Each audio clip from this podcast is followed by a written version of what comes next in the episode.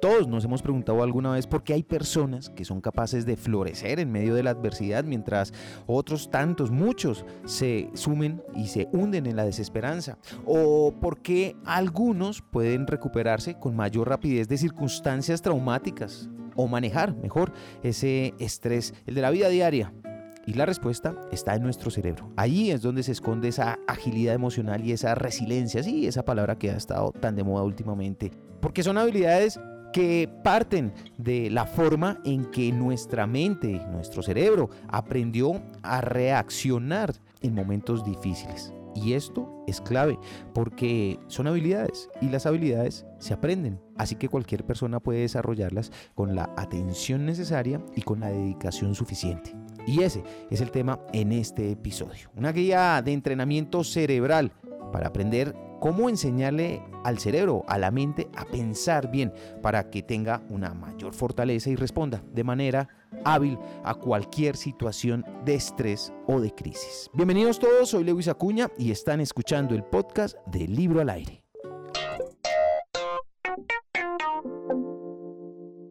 Cada vez que escuchas esta voz, una persona ha perdido la vida a causa de un incidente vial en Medellín. Baja la velocidad la autopista norte, una de las más peligrosas, cambió su límite de velocidad a 50 km por hora para salvar vidas. Cambia el ritmo. Alcaldía de Medellín. Libro al aire. Magíster en Neurociencia aplicada a la felicidad y al alto potencial de la Universidad de Valencia, fundadora y directora de la empresa Mente Sana, enfocada en desarrollar el potencial del talento humano en las compañías. A través de conferencias, coaching, consultoría, entrenamientos, acompaña desarrollo de ejecutivos mediante la aplicación de la neurociencia, impartido formación en más de nueve países, tanto presenciales como virtuales con resultados de alto nivel y la tenemos hoy aquí en Libro al Aire. ¿Qué tal esa hoja de vida? El arte de pensar bien, entrena tu cerebro para seguir más ágil, no, para ser más ágil, creativo y resiliente. Ella es Blanca Mary Sánchez. Blanca, de verdad, es un gran placer tenerte con nosotros aquí en Libro al Aire. Bienvenida. No, yo encantadísima de venir a hablar hoy con ustedes de mi nuevo libro. Blanca, ¿Qué es el arte de pensar bien? Porque uno cree que uno es bien pensado porque es buenazo, porque uno es bueno, uno piensa bien. Pero ¿qué es el arte de pensar bien? Mira, el arte de pensar bien es que tengas un superpoder, que te des cuenta cuando estás cayendo en esas trampas mentales. A mí me encanta decir que la mente es la loca de la casa. No le crean y un mantra que les voy a dejar hoy. No se crean todo lo que piensan, porque la mente interpreta, distorsiona, anticipa y nos cuenta una película distinta a lo que realmente está pasando. Sí, esos capítulos son más que seguidos, ¿no? Y en todos los campos, uno se forma unas tragedias, unas películas en la cabeza. ¿Cómo se organiza esto? Porque para eso es el arte de pensar bien. ¿Por dónde arranca uno a decir, bueno, está bien, a ver, a ver, la estoy pasando mal porque mi cabeza me está jugando malas pasadas? ¿Cómo educo a ese cerebro? Yo les creé ahí un, paso a paso. Es que a las personas les gusta el paso a paso, que es un proceso para lograr hacer algo que es una transformación personal. lo primero que tenemos que hacer es darnos cuenta en dónde estamos. Que nos demos cuenta de cuáles son esas barreras mentales, esas distorsiones cognitivas. Yo en todas partes que voy me confieso, entonces acá me voy a confesar. Yo soy una perfeccionista rehabilitada, porque esa era mi barrera mental y me daba durísimo. Entonces, lo primero es que las personas se den cuenta de cuál es esa barrera que los está limitando. En el libro ahí tienen como la lista para que chuleen y digan, bueno, no, yo soy más perfeccionista o más tremendista y todo es una novela mexicana en mi cabeza. Como todos los istas son, y los extremos, todo es, eh, no es ni blanco ni es negro, hay zonas grises y en esa es la que hay que mover, entiendo bien, ¿no? Y a propósito del cerebro, con la materia gris. Total. Y mira que hay una cosa. Una vez que ya tienes claro qué es lo que te está limitando, tienes que pensar hacia dónde quieres ir. Y ahí es preguntarnos, el, bueno, ¿qué, cuál, ¿cómo es esa versión mejorada? Si tuvieras la varita mágica, ¿qué tendría esa versión mejorada que no tiene esta? Más paciencia, más enfoque. Ah, bueno, eso es algo de lo que hablamos ahí. Estamos súper dispersos. Mira este dato. A ver. El 48% del tiempo pensamos en algo distinto a lo que hacemos. Es decir, que si tenemos 40, pues llevamos 20 años pensando en otra cosa. Uy, es, es trágico. El, el, dato no es curioso, es trágico, ¿cierto? Súper fuerte, porque es que estamos muy desconectados. Entonces, domingo de descanso y estamos pensando en, uy, no, viene una semana terrible. Y estamos en la semana trabajando, anhelando el descanso. Entonces estamos en una desconexión y eso no es pensar bien. Y por eso es que esto es un arte, porque hablo de los micropasos. Pequeñas acciones que tú las sumas y te generan un cambio exponencial en la cabeza. ¿Y esto cuánto tiempo podría tomar? Mira, esos pequeños cambios. Es, como rompecorazones, pero después uno, uno lo ajusta. Seguramente has oído decir que en 21 días generas un hábito. Y no, en 21 días solo tienes una red neuronal. Si el día 22 te comiste el brownie, dejaste de hacer ejercicio, esa platica se perdió. Necesitas 63 días, pero se las voy a dar más fácil. En lugar de pensar en que son 63 largos días, colócate retos de 7 días. sí. Estos 7 días voy a leer todos los días, 10 minutos.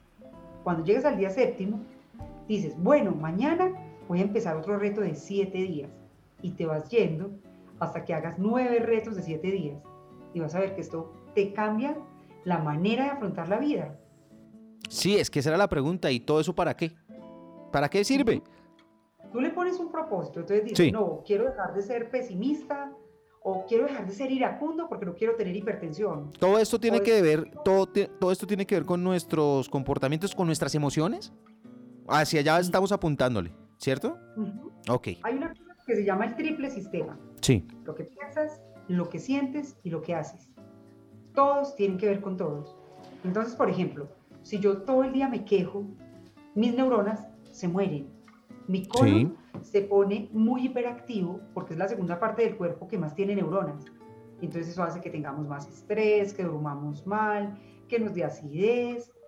Y cuando estamos así, nos sentimos malhumorados, estresados y pensamos que es terrible y entramos en una espiral negativa que se retroalimenta mutuamente.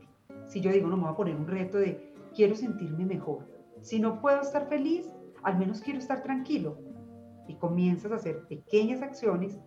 Una vez que lo incorporas, se convierte en estilo de vida. Y vas viendo cómo avanzas siendo una versión mejorada, con pequeñas acciones y todos somos capaces, es decir, o hay mayor o menor capacidad en las personas para lograrlo, sea por edad, sea por género. No, todos podemos hacerlo. Mira, incluso niños después de los 10 años, si los papás se toman en serio el tema y empiezan a practicarlo como pauta de crianza, como forma de vida en la familia, desde los 10 más o menos hasta los 80 y tantos, podemos modificar lo que somos, lo que sentimos y lo que hacemos. Blanca, yo encuentro en tu libro el término agilidad emocional. Yo lo relaciono más como con la inteligencia emocional. ¿Hay, hay alguna diferencia o, cómo es el manejo aquí de este nuevo término? Yo no lo, no, no, no, no lo había visto. La inteligencia emocional es la capacidad que todos los humanos tenemos de reconocer las emociones en el otro. Sí. Entonces la tuya puede ser alta, media o baja, pero todos tenemos inteligencia emocional. Sí. Para tener agilidad nos toca trabajar otro poquito. Eso es como cuando uno dice, todos nos podemos estirar, pero para tocarme la punta de los pies tengo que hacer ejercicios de yoga, de estiramiento, para ser flexible. Entonces la agilidad emocional requiere conciencia y requiere un término que me gusta mucho. ¿Cuál? Esfuerzo sostenido. En lugar de decir disciplina, cuando decimos disciplina, el cerebro le da una pereza y nos bloquea. Cuando decimos mm. esfuerzo sostenido, uno le dice, hoy voy a hacer un esfuerzo chiquitico, mi meta de hoy es hacer dos abdominales. Sí. la gente puede que diga, oiga, dos abdominales no sirven de nada. En la medida que tú lo haces, programas a tu cerebro para que quiera hacer más de lo mismo. Y eso te lleva a ser ágil emocional, con pequeñísimas acciones que te ayudan a identificar lo que sientes y a transformarlo. Veo eh, permanentemente a lo largo de tu libro también la palabra resiliencia, la resiliencia, la resiliencia. Y esa palabra pues ha sido utilizada últimamente, pues es una palabra, digámoslo, pop en estos momentos. Pero ¿cómo es esa resiliencia que se propone para el bien del cerebro? ¿Cómo lo ingestas dentro de esta teoría del arte de pensar bien? Hay una cosa que tenemos que saber y es que la oruga no sabe que por dentro tiene una mariposa. Sí. Es una frase con la que, con la que yo hablo en el libro, porque a veces cuando estamos ante la incertidumbre o ante la dificultad, el cerebro tiene dos formas que se puede activar. La lucha y huida o la adaptación y crecimiento. Si tú, tú activas la lucha y huida, tu corazón late cinco veces, se te dispara el cortisol, vas a estar como abrumado. Y eso hace que cualquier persona que te diga algo que tú levemente interiorices o interpretes como negativo, vas a atacarla. O sea, es como una estar a la defensiva. Sí, ¿sí? ¿Entiendes? Eso hace que esté a la defensiva. Ese lo tienen también todos los otros animales. Sí. Cuando estábamos en la sabana africana y venía un tigre colmillos de sable a comernos, lucha y huida para atacar. El otro, ese es como un acelerador. El otro sistema, el que es de adaptación, el que es de crecimiento, ante la misma situación complicada, difícil, pandémica, crisis económica, lo que hace es activar la posibilidad de encontrar oportunidades, de sacar aprendizajes de las situaciones difíciles y de ver alternativas. Gracias a ese sistema fue que evolucionamos como especie. Entonces, de eso va la resiliencia.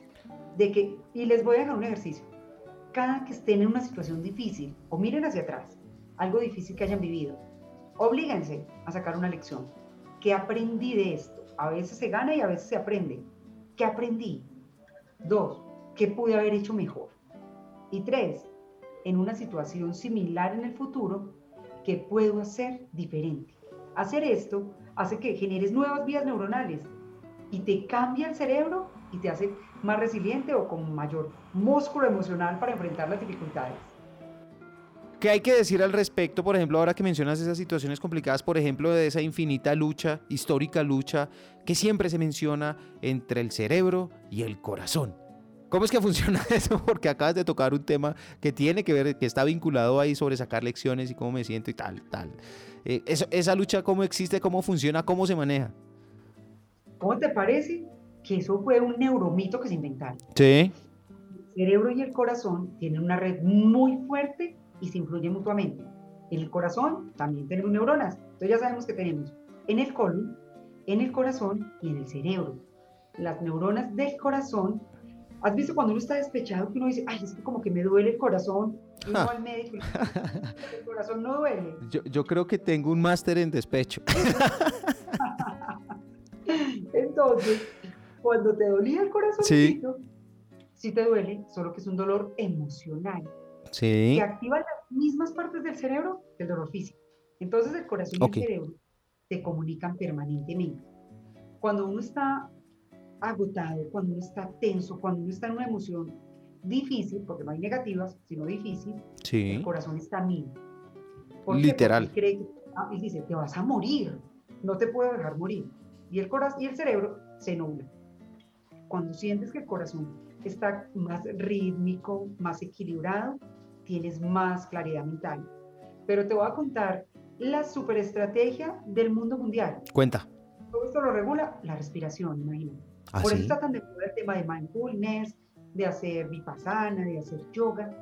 Solo con que tú pares y tomes aire contando hasta cuatro y exhales contando hasta ocho, haces que se regule la frecuencia cardíaca, que tengas más oxígeno en la cabeza y como me gusta decir a mí, que tengas más ancho de banda para resolver los problemas y para apuntar los retos. Sí, la fórmula 4-8 funciona solo para esos momentos, eh, o, sea, solo cuando uno quiere calmarse, tranquilizarse, porque habíamos hablado hace un rato que eran eh, más respiraciones, no, no, eran 10, no era contar hasta 10, sino respirar 10 veces. ¿Esta fórmula 4-8 también es válida todo terreno? En cualquier momento. Para bajar el estrés, la tensión, la ira.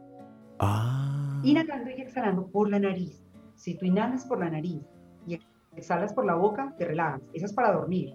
Hay otra también muy buena, que es 4, 7, 8. Sí. Que la, utilizan incluso en la NASA. Cuando ah. uno se despierta en la madrugada angustiado y no puede dormir, inhala contando hasta 4, sostiene el aire por dentro contando hasta 7 y exhalas por la boca contando hasta 8. Eso te ayuda si te va a dar un ataque de pánico y estás abrumado o si no puedes dormir y te sientes muy incómodo, esa es para relajarse. La que les enseñé anterior es para enfocarse. Por eso es que inhalamos y exhalamos por la nariz. que son dos funciones muy distintas. Literal. Blanca, cuéntame una anécdota en tu vida propia en la que hayas aplicado todo esto que, hayas aprendido. Una, una anécdota corta, puntual, naturalmente, en la que tú nos puedas ilustrar cómo se utilizó todo esto que nos estás enseñando. En el 2018 yo lancé mi primer libro, Cerebro Productivo, y lo iba a presentar en la feria del libro. Resulta que el día que yo lo iba a presentar, me avisaron dos semanas antes, mi mamá tenía un cáncer de tiroides y la operaban el mismo día, en la hora que yo tenía que hacer la presentación en la feria del libro. Entonces tenía que tomar una decisión. O no voy a la cirugía de mi mamá, mi mamá estaba en Manizales, yo en Bogotá, o cancelo la presentación en la feria del libro y me voy a la cirugía. Me senté, hice los ejercicios de respiración y me enfoqué y dije, bueno, objetivamente, ¿cómo lo puedo resolver? Yo no la voy a operar. Hablé con mis hermanos que fueran soporte de ella mientras que ella entraba a la cirugía, hice una videollamada con ella. Yo estaba con estrés, claro, pero tenía que pasar del estrés negativo al positivo para poder hacerlo bien en la feria. Me senté, hice los ejercicios de respiración que les acabé de enseñar cinco minutos antes, me paré, hice la presentación, me fue súper bien, me bajé, me quité los tacones, me monté en un avión y cuando mi mamá despertó, yo estaba en Manizales. No, fantástico. Ahí, claro. ahí prueba todo esto, de que esto tenía que funcionar. Ahí yo pude saber que cuando uno lo dice es muy fácil, pero cuando te despiden, cuando terminas una relación, cuando estás en una situación cumbre, es cuando tú tienes que estar entrenado. Esto no lo vas a aprender en un día. El que te dice que te vas a un taller de dos horas y sales listo, eso es humo. Eso, eso es puro humo. Blanca, gracias por estar con nosotros en Libro al Aire. Me encantó esta charla contigo. Podría perpetuarla y irnos hasta la última página, hasta la página 181 hablando de tu libro, pero sobre, todo disfrutando de tus palabras. Gracias por tu tiempo, gracias por tu generosidad, gracias por estas enseñanzas. Yo creo que esta consulta salió bien. No, salió ¿Cómo así? no, salió con técnicas de relajación y de concentración y de respiración. Es un honor hablar contigo. Muchísimas gracias, Blanca, por estar conmigo acá en Libro al Aire. Muchas gracias por la invitación y muchas, muchas gracias a los que nos están escuchando y espero que les sea de mucha utilidad. Lo va a hacer con seguridad y por favor estamos esperando ya el tercer libro. Un abrazo gigante. Gracias. Para ti igual. Chao.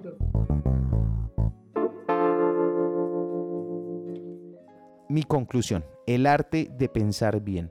No solamente es que sepamos asumir o que tengamos y creamos que tenemos la fortaleza suficiente para darle cara a cualquiera sea el problema que nos esté presentando la vida. También se trata de que lo hagamos pensando en el futuro y en ver cómo esa situación nos va a afectar en unos días, en unos meses, en unos años. Así que no está de más tener una guía como esta, como la que escuchamos, una guía de entrenamiento cerebral para que esas emociones transiten como deben transitar para que nosotros tengamos la capacidad de adaptarnos, de seguir creciendo y que nuestro cerebro no se vea afectado por nuestras emociones o por los factores externos que generalmente son esos los que terminan dañando nuestro interior. A ustedes que me están escuchando, gracias. Gracias por estar conmigo, acompañándome, escuchando este podcast de Libro al Aire. La idea, siempre se lo repito, es encontrar libros que alimenten nuestra vida. Espero que lo hayan disfrutado tanto como yo, que hayan aprendido. Por favor, no olviden visitar www.libroalaire.com, suscribirse a nuestras redes en Twitter, Facebook, YouTube, Instagram y a la plataforma en la que estén escuchando este podcast. Por favor, escríbanme sus comentarios. Me encanta leer. Libro al aire no se propone ser tendencia, sino ser útil para su vida. Santiago decidió viajar en su moto a 50 kilómetros por hora en la autopista norte. Llegó seguro a su casa. Evitó un incidente que pusiera en riesgo su vida y aumentara los tiempos de recorrido de otras personas. Cambia el ritmo, baja la velocidad. Alcaldía de Medellín. Libro al aire.